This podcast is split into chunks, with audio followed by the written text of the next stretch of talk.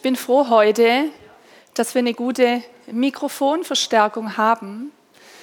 Einige haben es mitbekommen. Ich habe die letzten zwei, drei Wochen Probleme gehabt mit der Stimme, Kehlkopfentzündung, Stimmbänder waren entzündet und ich hatte wirklich gar keine Stimme mehr, was echt schwierig ist für jemanden wie mich. So, der Arzt hat mir Sprechverbot gegeben. Ich sage euch Horror. Du sitzt zu Hause mit dem Block, schreibst auf, aber wenn niemand hinguckt, gell, dann ich habe so, naja, Stimme ist wieder da. Äh, wie lange sie heute hält, schauen wir mal, ob ich mit der Message heute bis zum Ende komme. Ähm, bitte? Die hält ewig. Amen, Amen. Ich möchte heute mal mit einer Frage einsteigen. Gibt es Sammler unter uns? Briefmarken, was weiß ich, Autos, Schuhe. Sammler, Hammer. Was sammelst du? Darf ich fragen? Münzen? Der Wahnsinn. Warum? Erfährst gleich. Hammer. Wir, wir müssen nachher sprechen. Bitte? Münzen. Münzen oder Mützen? Münzen. Ja? Münzen. Sehr gut.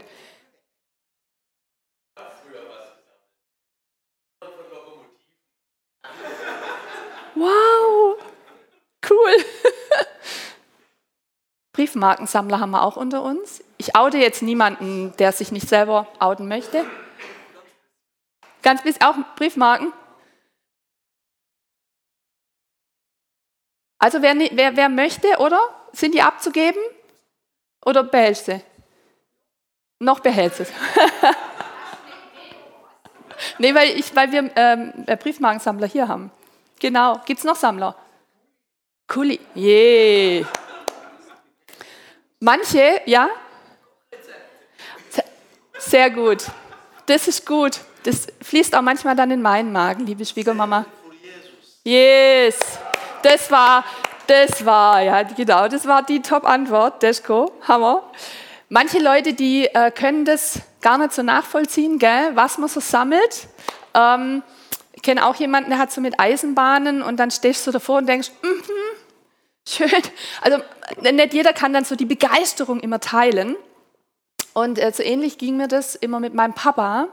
Mein Papa war ein Münzsammler, also Münzensammler.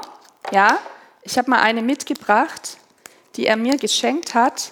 Ich habe keinen Plan, was die wert ist. Wir können ja nachher mal connecten. Ähm, so was, wo du jetzt im Alltag nicht damit bezahlen würdest. Die Münze kam raus ähm, zum Jubiläum der deutschen Einheit und war mal 25 Euro wert. Vielleicht ist sie heute mehr wert, ich weiß es nicht.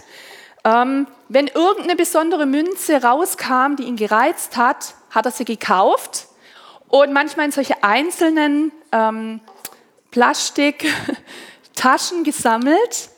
Oder er hat auch so ganze Alben voll gemacht und war ganz begeistert und ich stand auf daneben und für mich war es so, ja, nett, okay, sind wir jetzt hier fertig, Papa, darf ich wieder gehen? Aber für ihn war das total genial. Und ähm, manche Alben hat er auch für seine Enkelkinder gemacht. Ja, so, wo aus verschiedenen Ländern die verschiedenen Eurostücke gesammelt wurden, also Italien, ähm, Spanien und so weiter. Und dann fing es, glaube ich, bei 50 Cent an und ging dann so hoch. Und als die Alben voll waren, hat er sie dann den Enkeln immer geschenkt. Also jeder hat eins bekommen. Und nicht jeder konnte da so wirklich was damit anfangen. Eins der Enkel, habe ich nur so am Rande mitbekommen, hat dann gedacht, oh, äh, ein Album voller Geld in meinem Zimmer. Cool. Gehe ich doch mal zum Kiosk, kaufe ich mir doch mal ein paar Chips oder ein paar Gummibärchen so. Und irgendwann war das Album geschröpft und viele Löcher da drin, ähm, was nicht so gut war, weil, also ich glaube, dass das so den, den Sammlerwert nur hat, wenn es auch vollständig ist. Es hat dann auch nichts gebracht, diese Stücke dann nachzulegen, weil die waren dann nicht aus den Ländern, wo sie hätten sein sollen oder zu der Jahreszahl, keine Ahnung. Aber das hat so den Wert dann von diesem Album kaputt gemacht, einfach, ne, weil das Enkelkind jetzt nicht wirklich da einen Wert außer äh, Süßigkeiten vom Kiosk drin gesehen hat. So. Und, und das, das ist oftmals so, wenn wir uns nicht auskennen mit was, ja, dann erkennen wir auch den Wert nicht. Wir können manchmal mit Sachen gar nichts anfangen. Ähm, und, und es ist so gut, dass es da auch ähm, Profis gibt, die einmal sagen können, hey, das ist das und das wert, weil wir es nicht sehen. Kennt jemand die Sendung Bares für Rares? Ja? Also ich habe noch nie eine ganze Sendung gesehen, aber Ausschnitte. Und da haben Leute irgendwas zu Hause und sie denken, könnte was wert sein, weiß aber nicht wie viel und gehen hin und das sind Profis, die sich das angucken und sagen, das ist es wert. Da kommen Leute manchmal mit so kleinen Döschen von der Oma, sagen, oh, wenn es 50 Euro wert ist, wäre ich froh. Und da heißt nach, wow, 4.000, 5.000, weil von 1700 und von dem und dem Kaiserkönig in Auftrag gegeben. Und du merkst plötzlich, hey, da habe ich mich total verschätzt. Und es ist so gut, ähm, auch mal einen Profi drauf gucken zu lassen, weil wir sehen nur das Offensichtliche. Gefällt es uns? Steht drauf, was es wert ist? Kann ich was damit anfangen? Und der Profi, der sieht das Material, der berücksichtigt die Herkunft, aber auch den künstlerischen Wert. Wir haben auch Schallplattenliebhaber unter uns. Mein Mann ist zum Beispiel auch einer. Und da gibt es tatsächlich Schallplatten, die sehen aus wie alle anderen. Denkst ja, 5 Euro oder so auf dem Flohmarkt kriege ich noch dafür. Aber dann ist das eine Erstpressung. Und dann noch eine limitierte Auflage. Da gibt es nur 50 Stück auf der ganzen Welt. Und zack, ist das Ding echt viel wert. So, wir brauchen manchmal den Profi, der uns die Augen öffnet für den Wert von Dingen. Und über diesem Jahr 2023 steht ein ganz genialer Zuspruch aus der Bibel, die sogenannte Jahreslosung. Die heißt, du bist ein Gott, der mich sieht. Und gesagt hat es eine Frau namens Hagar, die eine Begegnung hatte mit dem Gott, der sie sieht. Und sie hatte eine ziemlich schwere Zeit. Es gab Menschen in ihrem Leben, denen war sie egal. Dem Vater ihres noch ungeborenen Kindes, dem war sie nicht so wichtig. Dann gab es noch eine andere Frau, die Ehefrau des Vaters ihres Kindes, für die war sie natürlich ein Dorn im Auge. Und da gab es Streit, das ging nicht gut. Sie wurde wirklich auch so gedemütigt und dann ist sie abgehauen in die Wüste. So ein bisschen Selbstmordkommando, weil da überlebst du ohne Versorgung, ohne Netzwerk auch von anderen Menschen nicht wirklich. Aber sie war so verzweifelt. Und in dieser Situation begegnet ihr der lebendige Gott. Und sie spürt, das ist ein Gott und er sieht mich. Die Menschen, mit denen ich zu Hause zusammen war, die haben mich nicht gesehen. Aber dieser Gott, er sieht mich. Und Gott hat ihr ein Versprechen gegeben. Ich will großes Volk aus dir hervorkommen lassen. Ich habe eine Berufung für dein Leben. Du bist eine Stammmutter. Und du wirst einen Sohn bekommen. Und ein großes Volk wird aus dir hervorgehen. Und er hat ihr die Kraft gegeben, auch diesen Weg zu gehen, den er für ihr Leben hatte. Und sie sagt es dann, hey, du bist der Gott, der mich sieht, der Gott, der Zukunft für mich hat, der Berufung für mich hat, der mich liebt. Gott hat ihr gezeigt, ich bin der Gott, der dich sieht. Und sie hat gemerkt, ich bin wertvoll für Gott. Der hat mich auf dem Schirm, da wo Menschen mich nicht auf dem Schirm haben. Er liebt mich, auch wenn Menschen mich gerade ablehnen. Und da wo Menschen mir Steine in den Weg legen und mir keine gute Zukunft gönnen, ist dieser Gott und er hat Zukunft für mich. Gott hat ihr gezeigt, du bist wertvoll, da wo es niemand anderes erkannt hat. Du bist wertvoll für mich.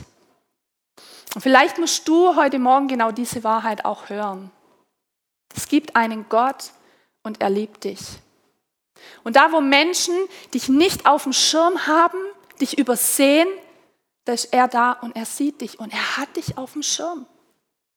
Und da, wo Menschen dir nichts Gutes gönnen, ist dieser Gott und er gönnt dir alles Gute dieser Welt.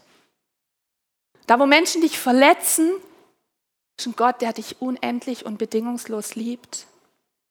Da, wo Menschen deinen Wert nicht erkennen, wo du vielleicht nur ein Störfaktor bist oder eine Nervensäge oder jemand, der im beruflichen Leben im Weg steht oder keine Ahnung. Ein Elternteil, das immer nur Ansagen macht. Da ist ein Gott und er sagt, hey, ich sehe dich und ich sehe auch darüber hinaus, was Menschen sehen. Ich sehe auch das Gold in dir. Das Gold, das ich hineingelegt habe in dein Leben und wie ich dein Leben entwickeln möchte und entwickeln kann. Und ich wünsche mir, dass du das mitnimmst in deinem Herzen, gerade da, wo du das von Menschen nicht erlebst. Es gibt einen Gott, der dich sieht. Und ich möchte mit euch kurz reingucken in die Biografie von einem Mann aus der Bibel, auf den Gott auch einen ganz anderen Blick hatte wie Menschen. Und das war David. David war der jüngste von acht Brüdern. Also acht Jungs zu Hause, Testosteron pur, Ellenbogen wahrscheinlich pur, ne? da ging es ab. Und er war der Jüngste. War wahrscheinlich nicht so einfach. Wobei ja die Jüngsten für die Älteren auch nicht immer einfach sind, muss man ja der Fairness halber auch sagen. Ich bin die Jüngste, frag mal meinen Bruder, ähm, was der für Stories über mich erzählt. Das ist wahrscheinlich auch alles äh, nicht wahr, aber nee, Spaß. Und David hat es nicht leicht gehabt, so als Jüngster unter diesen acht Brüdern. Und ähm, er hat die Schafe vom Papa gehütet. Er war so ein bisschen ein Feiner, ein Musiker ähm, und, und ja, ein künstlerisch begabter Mensch, wahrscheinlich auch sensibel, vielleicht manchmal ein bisschen chaotisch. Die künstlerisch Begabten sind manchmal auch etwas chaotischer, weil äh, Kunst braucht es auch, diesen Raum. Und er hat Musik gemacht und so weiter. Und eines Tages kommt Gott und sagt zu seinem Propheten Samuel, geh zum Isai, das war der Papa, ja, und salb mir einen seiner Söhne zum nächsten König. Denn der amtierende König, der Saul, das hat nicht so gut funktioniert mehr mit ihm. Der ging lieber seine eigenen Wege, hat nicht mehr wirklich nach Gott gefragt und das lief so aus dem Ruder und Gott hat gesagt, okay, ähm, da muss ich jetzt einschreiten. Äh, ich ich schenke meinem Volk Israel einen neuen König. Und Samuel geht hin und Isai holt alle seine Söhne. Samuel wusste aber halt nicht welcher. Und er sieht so den ersten, so stattlicher Typ, so königsmäßig und er sagt, ja, das ist schon bestimmt. Und er hört, wie Gott sagt, nein, der ist es nicht. So lass dich auch nicht vom Äußeren täuschen. So das Äußere ist mir gar nicht so wichtig. Ich schaue auf das Herz, der ist es nicht. Und so kamen alle Jungs dran. Äh, und am Schluss, jedes Mal hat Gott Nein gesagt, so, und jetzt äh, habe ich mich verhört, Gott. Alle durch, kein König da. Und dann, ah, sag mal, Isai, sind das eigentlich alle? Ja, nee, einen habe ich noch, den David, der ist bei den Schafen. Super. Ich denke, dass Samuel, da muss er schon ein bisschen gezweifelt haben, vielleicht auch ne, an seinen Antennen zu Gott. Und dann kommt plötzlich raus, der Kandidat war ja gar nicht da. Also hat man ihn geholt und tatsächlich hat Samuel den David vor den Augen seiner Brüder zum nächsten König gesalbt. Und es liest sich jetzt so nett, aber stellt euch mal vor, ihr wärt David gewesen. Und euer Vater hätte nicht mal in Erwägung gezogen, dass ihr dieser Kandidat seid. Ist schon bitter, oder? Wieso, wenn man die Kleinen immer wegschiebt und sagt, hey, du bist noch zu klein, wenn du mal größer bist, jetzt nicht. Jetzt gehen mal die Großen unterhalten sich so. Aber er war's. Und er hatte noch eine Wegstrecke vor sich, bis er dann wirklich König wurde, aber auch die war echt schwierig, die war hart. David hatte so einen krassen Lebensweg. Denn Saul, der noch König war, und irgendwann spitz gekriegt hat, oh, da braut sich was zusammen, da kommt ein Nachfolger, war nicht amüsiert, amused drüber und ist gegen David vorgegangen, hat versucht, ihn zu töten, hat ihn verfolgt und plötzlich war David auf der Flucht, hat es wirklich nicht leicht gehabt. Und ich finde, David, er hatte auch so seine Macken, er hat vor allem auch gegen später so den einen oder anderen Fehltritt hingelegt, ist menschlich, tun wir alle, aber wenn man so ihn im Gesamten anguckt, war er wirklich ein beeindruckender Mann in der Bibel. Aber wisst ihr, was mich am allermeisten am David beeindruckt? Das sind nicht die großen Taten, die er vollbracht hat mit Gottes Hilfe und Kraft, und es waren viele, sondern es war die Tatsache, wie er mit Saul umgegangen ist. Saul, der Mann, der ihn verfolgt hat, der ihm das Leben so viele Jahre schwer gemacht hat, wegen dem er um sein Leben fürchten musste, der hat sich in Höhlen versteckt aus Angst, Saul kriegt ihn. Das hätte er nicht überlebt. Es war wirklich nicht nur einer, den man nicht ganz so toll findet, es war sein Feind. Nicht weil David gesagt hat, du bist mein Feind, sondern weil Saul gesagt hat, du bist mein Feind. Und wie David sich Saul gegenüber verhalten hat, das ist so groß. Das ist, für mich ist das Gänsehaut. David ist immer korrekt dem Saul gegenüber geblieben, immer korrekt mit ihm umgegangen, auch da, wo Saul nicht korrekt war. Und David konnte Saul trotz allem Wert schätzen, weil er wusste, dass Saul für Gott wertvoll ist. Er hat sich sogar, als Saul dann gestorben ist, um seine Nachkommen gekümmert. Er hat irgendwann gefragt, hey, gibt es noch irgendjemanden aus Sauls Familie? Ist da noch irgendjemand übrig? Und sie ist, ja, er hat noch so einen Enkelsohn. Und dann hat sich David sogar diesem Enkel angenommen und sich um den gekümmert. Der ähm, war körperlich eingeschränkt, der konnte äh, nicht laufen, der war gelähmt. Und David hat ihn versorgt, hat ihn zu sich an seinen Tisch geholt zum Essen. Den Enkel von dem Mann, der ihn töten wollte. Irre, oder? Also, echt würden wir das machen. Ich habe mich gefragt, würde ich das machen? David hatte die Möglichkeit, zweimal den Saul zu töten, als er noch gelebt hat, um rauszukommen aus dieser Nummer. Und er hat es beides mal nicht gemacht. Er hat gesagt, ich rühre den Gesalbten Gottes nicht an. Ich mache das nicht. Ihn zu wertschätzen, obwohl er von ihm so gar keine Wertschätzung bekommen hat. Der David hat was erkannt. Er hat gewusst, ich bin wertvoll in Gottes Augen. Ich bin jemand, den sieht Gott, das habe ich erlebt. Bei meiner Salbung habe ich es erlebt. Gott hat mich berufen. Gott hat mich bewahrt. Gott ist mit mir. Ich weiß, dass ich bin wertvoll für Gott. Aber Saul ist auch wertvoll für Gott. Deswegen wertschätze ich das. Ich schätze Sauls Wert, weil er vor Gott Wert hat. Und wenn ich denke, ich tue mich manchmal schon schwer, ich weiß nicht, wie es euch geht, wirklich wertschätzend zu sein, jetzt nicht nur oberflächlich, bisschen höflich, sondern wirklich zu erkennen, hier ist ein Mensch vor mir, der ist wertvoll vor Gott. Wenn dieser Mensch nicht ganz so einfach ist, da fällt mir das manchmal schon schwer. Beim Nachbar, der den Müll nicht trennt, alles in den Restmüll schmeißt, was ja der teuerste Müll ist, und ich das ja am Ende mitbezahle im Mehrfamilienhaus, was ärgere ich mich da manchmal drüber? Und da fällt mir das schon schwer, auch wertschätzend mit solchen Nachbarn umzugehen. Mit der Kassiererin an der Kasse, wenn die einen miesen Tag hat, mich anraunst, raunt sich zurück oder sage ich, hey, Gott liebt diesen Menschen und ich möchte korrekt bleiben, auch wenn dieser Mensch mir gegenüber nicht korrekt ist. Mir fällt es schwer schon in solchen Dingen. Und David konnte das bei seinem Feind. Und das finde ich beeindruckend. David hat verstanden, dass Gottes Liebe zu uns nicht abhängig ist von dem, was wir tun.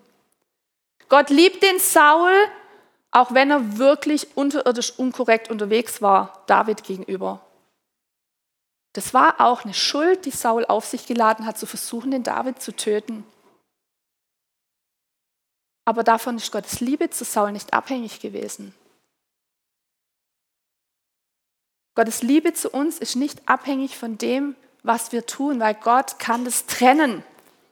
Den Menschen von dem, was er tut, den Sünder von seiner Sünde. Gott sagt, ja, das, die Sünde ist nicht in Ordnung, das ist auch nicht gerecht.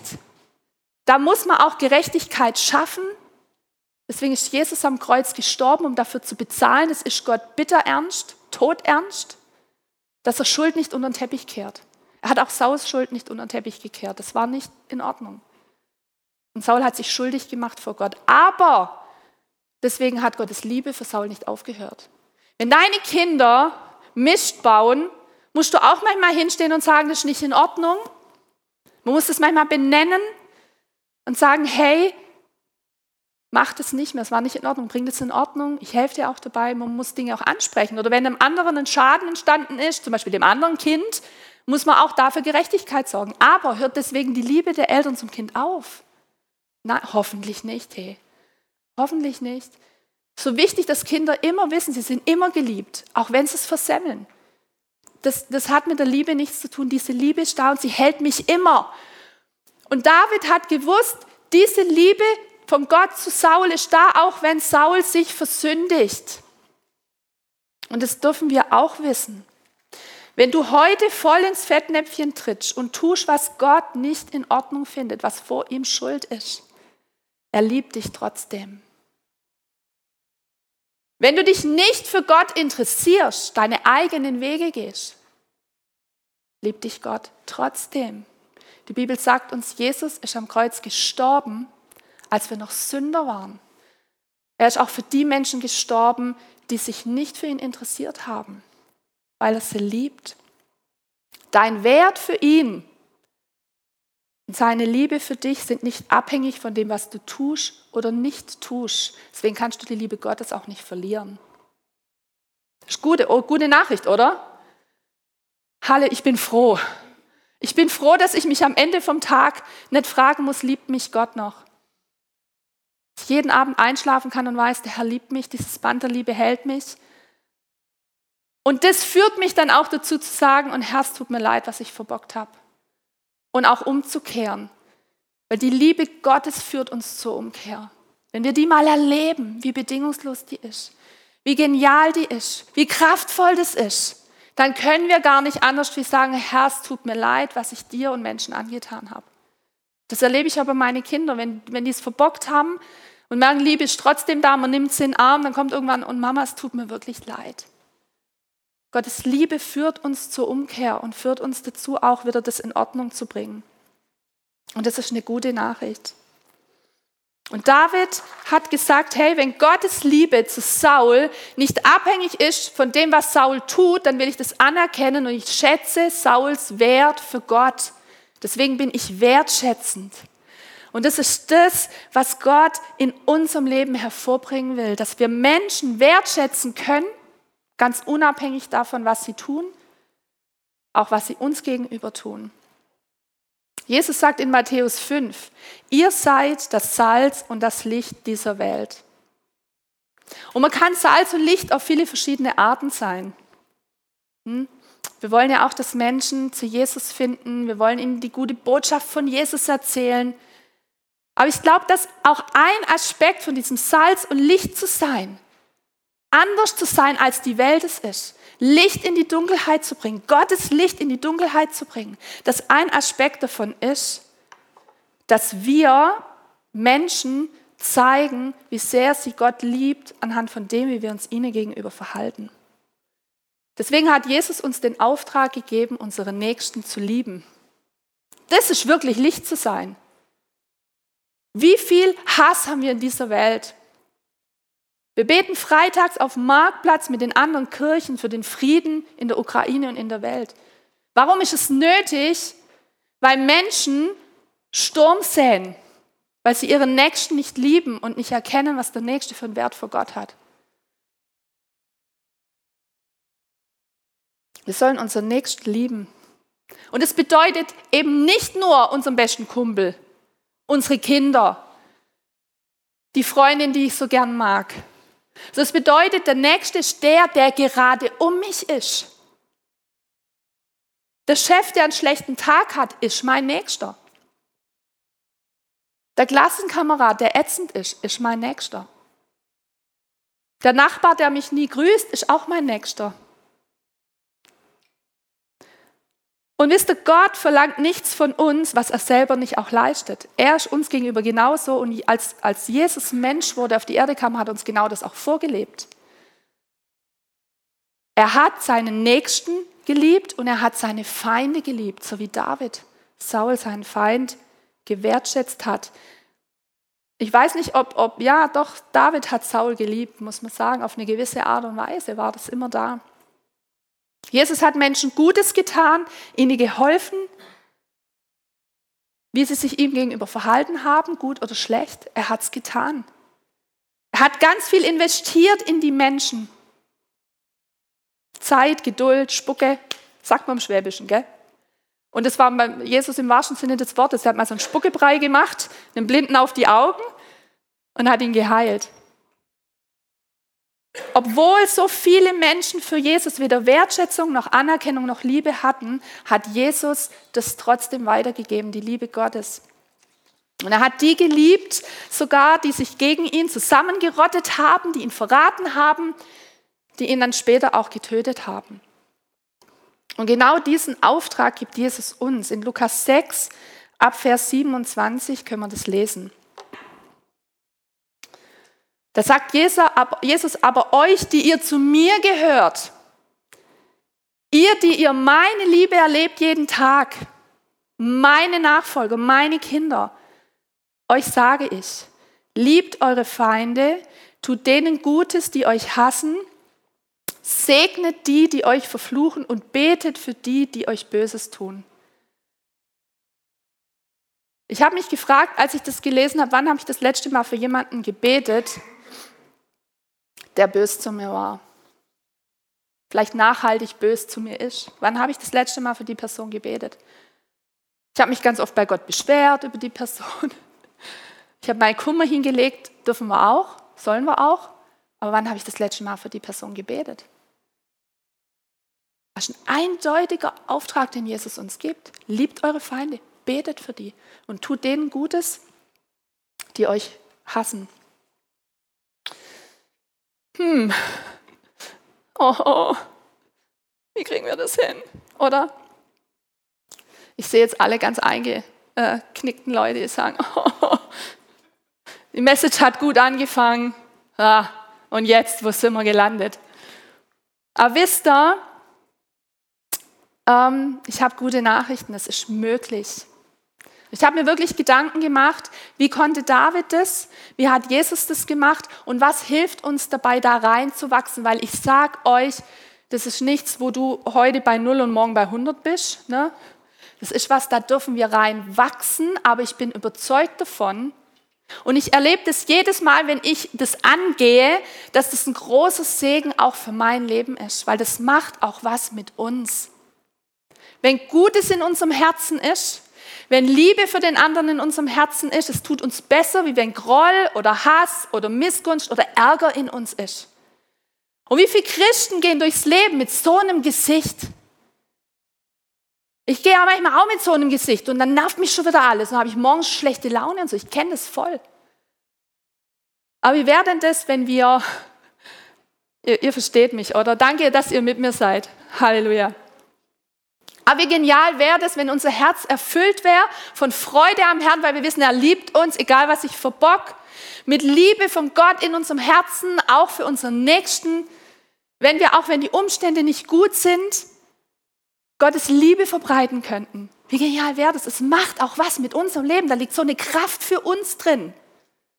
Und wir sollen ja nicht immer fragen in der Nachfolge, was bringt es mir? Aber ganz ehrlich, es hilft, wenn wir wissen, es ist auch ein Segen für uns. Deswegen, ich bin so frei, ich sage euch das, mir hilft es.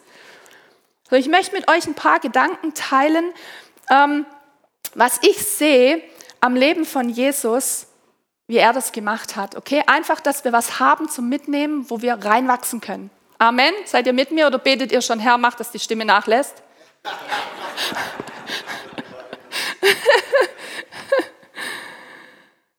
Die erste Wahrheit ist, dass die Liebe für Menschen nicht automatisch in uns ist. Oft ist sie gar nicht in uns. Wir können auch diese Liebe für die Sauls in unserem Leben nicht produzieren. Wir werden scheitern.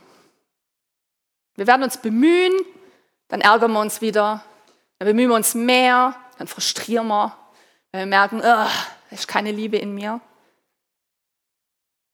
Was wir machen dürfen, ist uns von Gott mit seiner Liebe für die Menschen beschenken lassen.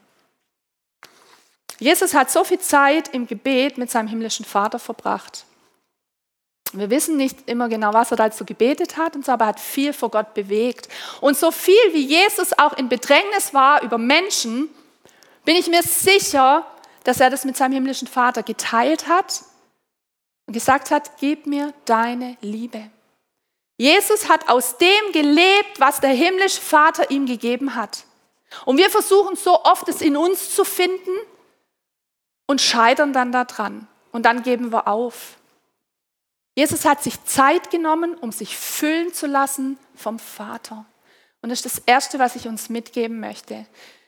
Wenn wir da hineinwachsen wollen und die Bibel sagt, wir sollen, dann brauchen wir Zeit mit unserem himmlischen Vater. Und da dürfen wir auch ehrlich sein und sagen, Herr, dieses Saul in meinem Leben, dieses Saulin in meinem Leben, ich komme nicht klar. Das verletzt mich, das macht was mit mir, ich bin frustriert. Wir dürfen das zu ihm bringen. Und wenn wir dann aber unser Herz aufmachen und sagen, zeig doch du mir mal deinen Blick auf diesen Menschen. Wo um alles in der Welt siehst du da jetzt Gold, bitteschön? Zeig mir das und gib mir deine Liebe. Ich habe sie nicht, ich hole deine Liebe für diesen Menschen, damit ich was geben kann, weil in mir ist es nicht. Und ich sage euch, wenn wir so ehrlich vor Gott sind und bereit sind, uns da von Gott beschenken zu lassen, er wird reagieren. Wenn ich es mache, erlebe ich es auch. Ich muss es öfter machen, aber wenn ich es mache, erlebe ich das auch. Versuch nicht, das selber zu produzieren. Hol es dir bei Gott und nimm dir Zeit dafür und du wirst sehen, es macht einen Unterschied. Das Zweite, was Jesus hatte, ist, er kannte seinen Wert. Er wusste, ich bin der geliebte Sohn des Vaters. Ich bin geliebt Gott hat ihm das zugesprochen, du bist mein geliebter Sohn, an dir habe ich große Freude. Und Jesus kannte seine Identität und daraus hat er gelebt.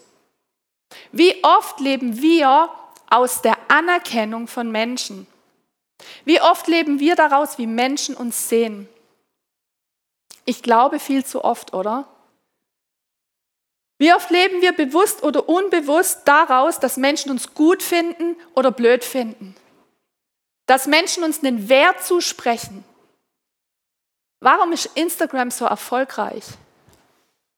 Das hat schon, glaube ich, auch was damit zu tun, dass wir eine Bestätigung suchen, dass wir uns selber gut fühlen. Und was tun wir manchmal alles, um Anerkennung oder Wertschätzung von Menschen zu bekommen? Jesus hat Menschen geliebt, auch wenn nichts von ihnen zurückkam, weil er frei war, Menschen zu lieben, denn sein Liebestank war immer voll mit Liebe vom Vater. Er war nicht angewiesen darauf, dass was zurückkommt. Er konnte Menschen Gutes tun, er konnte geben aus dem, was der Vater ihm gegeben hat, und, und da musste nichts kommen.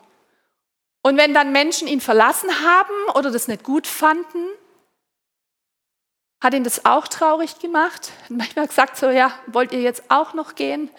So, man merkt, es hat schon was mit ihm gemacht, aber es hat ihn in seiner Identität nicht erschüttert und ihn nicht davon abgehalten, weiterzugehen, weil das nicht seine Quelle war. Er war einfach frei zu lieben. Und ich frage mich manchmal, wie sehr sind wir angewiesen auf Anerkennung und Wertschätzung von Menschen, und wenn Menschen uns das nicht geben, dann haben wir Schwierigkeiten, ihnen was zu geben. Es gibt ein Zitat, wenn du von der Anerkennung der Menschen lebst, wirst du mit ihrer Kritik sterben. Und ich sage es mal so, wenn wir mit der Anerkennung von Menschen leben, dann wird unsere Liebe für sie mit ihrer Kritik sterben. Bei Jesus war das anders. Und ich möchte uns ermutigen, dass wir es tun wie er uns bewusst werden, welchen Wert wir vor Gott haben und uns diese Liebe von Gott jeden Tag abzuholen. Wir brauchen das jeden Tag. Wenn du mit einem halbvollen Liebestank in den Tag startest, erst abends leer und spätestens am nächsten Tag gehst du auf dem Zahnfleisch. Wir brauchen diese Liebe Gottes jeden Tag. Und ich möchte uns ermutigen, dass Gott unsere Quelle dafür ist und nicht Menschen. Und ja, es ist, ich mag das auch lieber, wenn Menschen mich mögen, wie wenn sie mich nicht mögen. Ich mag auch lieber, wenn jemand sagt, das hast du gut gemacht, wie wenn jemand war gar nichts. Klar tut es weh. Ich mag das andere auch lieber. Aber ich versuche nicht daraus zu leben. Und nur Gott kann mir dabei helfen, oder? Auch das ist echt ein Prozess. Aber es bringt uns eine Freiheit, Menschen zurückzugeben, die uns nichts geben, weil wir Liebe haben von Gott und weil wir aus dieser Liebe leben. Und alles fängt mit dieser Frage an, bist du angedockt an die Quelle und fließt aus dieser Quelle jeden Tag Gottes Liebe zu dir.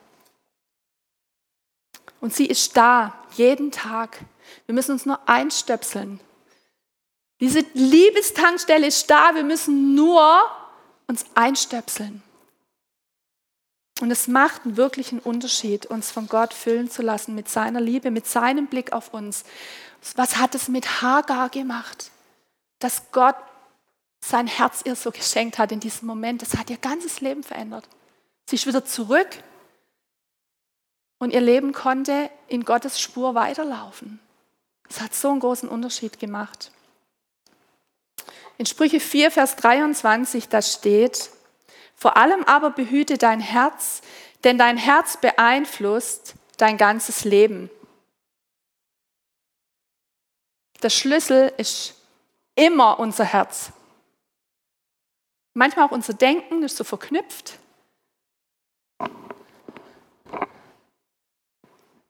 Ich habe euch ein Glas mitgebracht.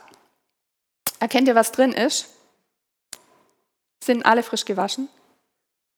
Könnt ihr es erkennen? Keine Münzen, Socken. Heute Morgen habe ich Socken gesammelt.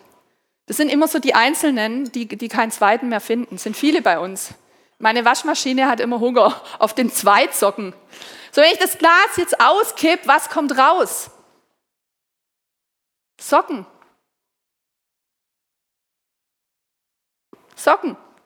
Und ich kann noch so sehr versuchen, dass da jetzt Schokolade rauskommt. Wenn Socken drin sind, kommen nur Socken raus. Ich mache das nochmal, weil ich glaube, dass das so wichtig ist, dass der Heilige Geist uns an dieses Bild erinnert, wenn wir das nächste Mal mit Situationen kämpfen. Ich kann noch so sehr sagen, ich will, dass da jetzt Schokolade rauskommt. Wenn nur Socken drin sind, kommen nur Socken raus.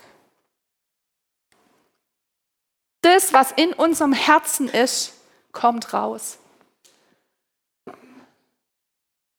Wenn Sturm in mir ist, dann kann ich wollen, wie sehr ich will, es wird kein Frieden rauskommen. Wenn Sturm in mir ist, dann wird Sturm rauskommen.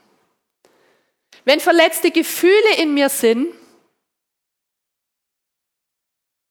dann wird keine Gelassenheit, keine Besonnenheit aus mir rauskommen, sondern Ärger, Wut, Groll. Ein verletzter Mensch verletzt andere, sagt man. Und da ist echt was dran. Wenn ein Minderwertigkeitsgefühl in meinem Herzen ist, weil ich nicht verwurzelt bin in dem zu wissen, wer ich vor Gott bin, wie kann da Liebe und Wertschätzung für andere kommen? Ich habe immer das Gefühl, der hat was, was ich nicht habe. Dann kommt Missgunst raus. Dann kommt Neid raus. Wir sind unzufrieden, traurig. Was in unserem Herzen ist, beeinflusst unser Denken, unser Handeln, unser Fühlen. Darum sagt Gott uns, wir sollen auf unser Herz achten. Ich darf das Lobpreisteam nach oben bitten, wenn ihr an den Socken vorbeikommt. Ich lasse jetzt einfach mal ganz frech liegen, okay? Der Deschko hat im Dezember äh, gepredigt in unserer Predigtreihe Weihnachten neu erleben. Und er hat einen Satz gesagt, ich wusste das auch vorher schon. Aber der Heilige Geist hat es so gesetzt in meinem Herzen, dass ich es jedes Mal, wenn ich bete, umsetze. Deschko, vielen Dank dafür. Er hat gesagt, ich hoffe, ich zitiere dich jetzt richtig, frag Gott, Herr, was ist in meinem Herzen? Zeig mir, was in meinem Herzen ist. Manche Dinge können wir benennen, oder? Manche Dinge weiß ich. Die kann ich auch zu Gott im Gebet bringen aber ich habe auch blinde Flecken, die sehe ich nicht. Ich merke bloß, ich bin komisch in diesen Momenten, ich bin komisch zu diesen Leuten. Wenn Gott was sagt, dann mm, merke ich, ah, da ist was in mir, aber ich kann nicht, die Wurzel nicht benennen. Wie steht es eigentlich mit meiner Liebe zu Gott? Wie stehe ich zu Gott?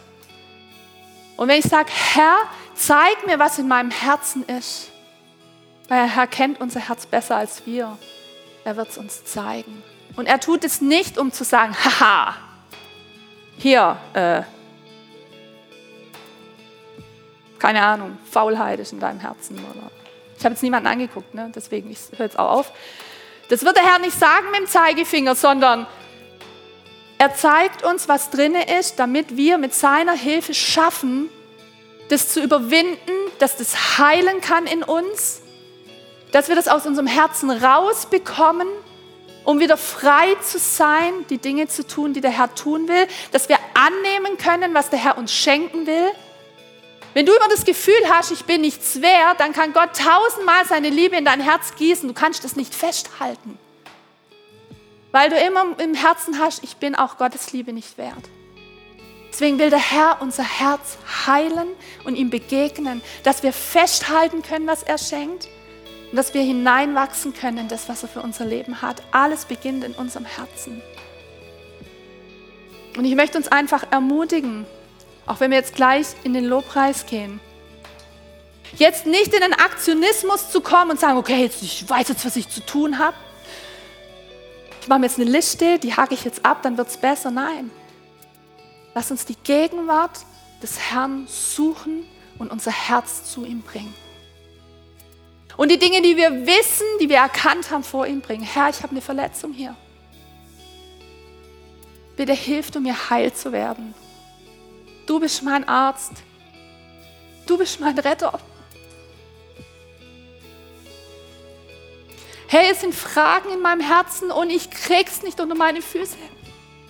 Sagen, Herr, begegne du mir da drin. Begegne meinen Fragen, begegne meinen Zweifel, begegne meinem Herzen.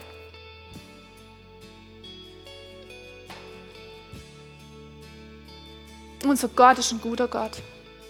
Er ist der Gott, der uns sieht.